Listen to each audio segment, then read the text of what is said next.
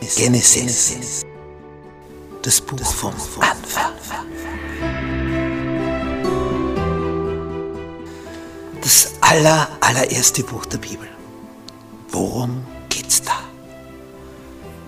Wie alles entstanden ist, wie es dazu gekommen ist und wie der Mensch von hoher Höhe abgestürzt ist.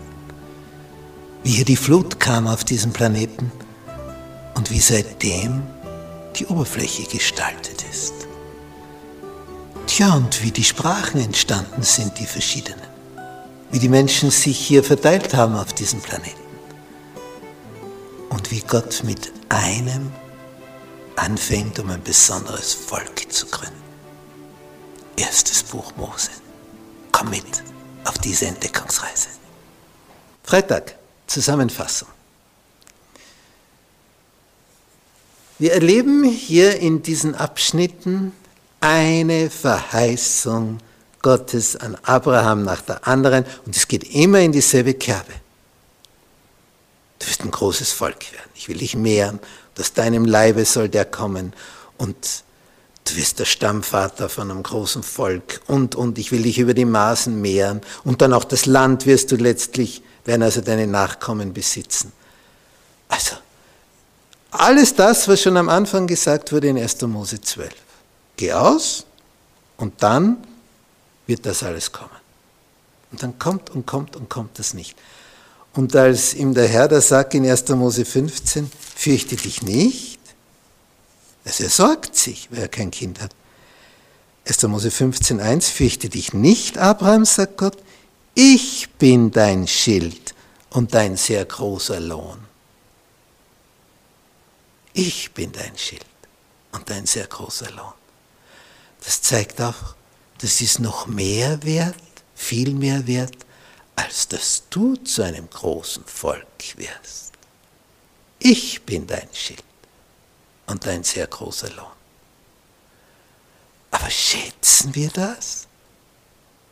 Nicht denn Abraham hat darauf so reagiert, oh Herr, Herr, was willst du mir geben, da ich doch kinderlos dahin Also du hast ja einen Punkt, der nicht erfüllt wird und nicht erfüllt wird in deinem Leben. Und das ist etwas, woran wir knappern, oder? Und Gott möchte dem gegenüberstellen, ich bin dein Schild und dein sehr großer Lohn. Und Schild war ja das, womit dein Körper geschützt ist. Wenn da jetzt ein Schwerttipp gehabt oder ein Pfeil oder was immer, bleibt im Schild stecken. Das hat dir also das Leben gerettet, war dein Schutzschild, wie ein Leibwächter für dich. Du wärst sonst schon tot, aber jetzt hat das Schild das aufgefangen im Vorfeld. Jetzt sagt Gott, ich bin dein Schild. Das heißt, ich schütze dich. Was für, für ein Punkt. Ich bin dein sehr großer Lohn. Das ist enorm. Aber als Antwort kommt, was willst du mir geben? Keine Kinder. Also wir setzen Dinge an die erste Stelle, aber das ist das Wichtigste und das habe ich noch nicht gekriegt. Und merke nicht, dass es noch was Wichtigeres gibt.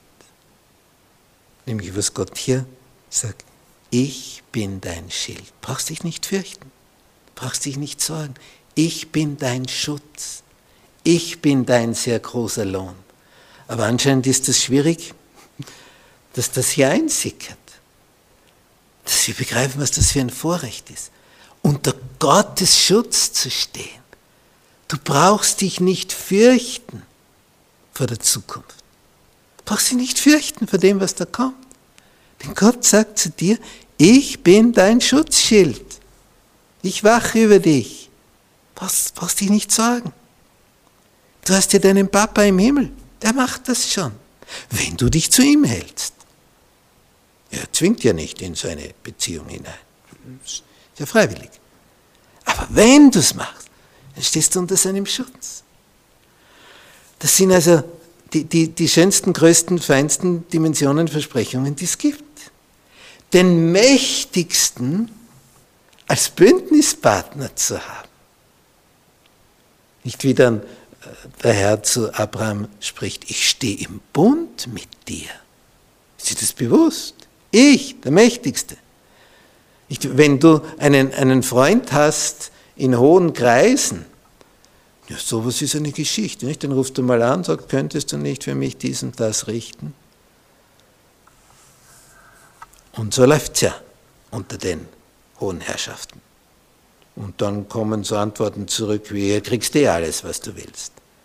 Aber hier ist es der Allermächtigste des Universums, der es darauf anlegt, dass du Vertrauen lernst. Und Vertrauen lernst du, wenn etwas nicht schnell in Erfüllung geht, dass du trotzdem vertraust, weil er es sagt. Darauf kommt es an.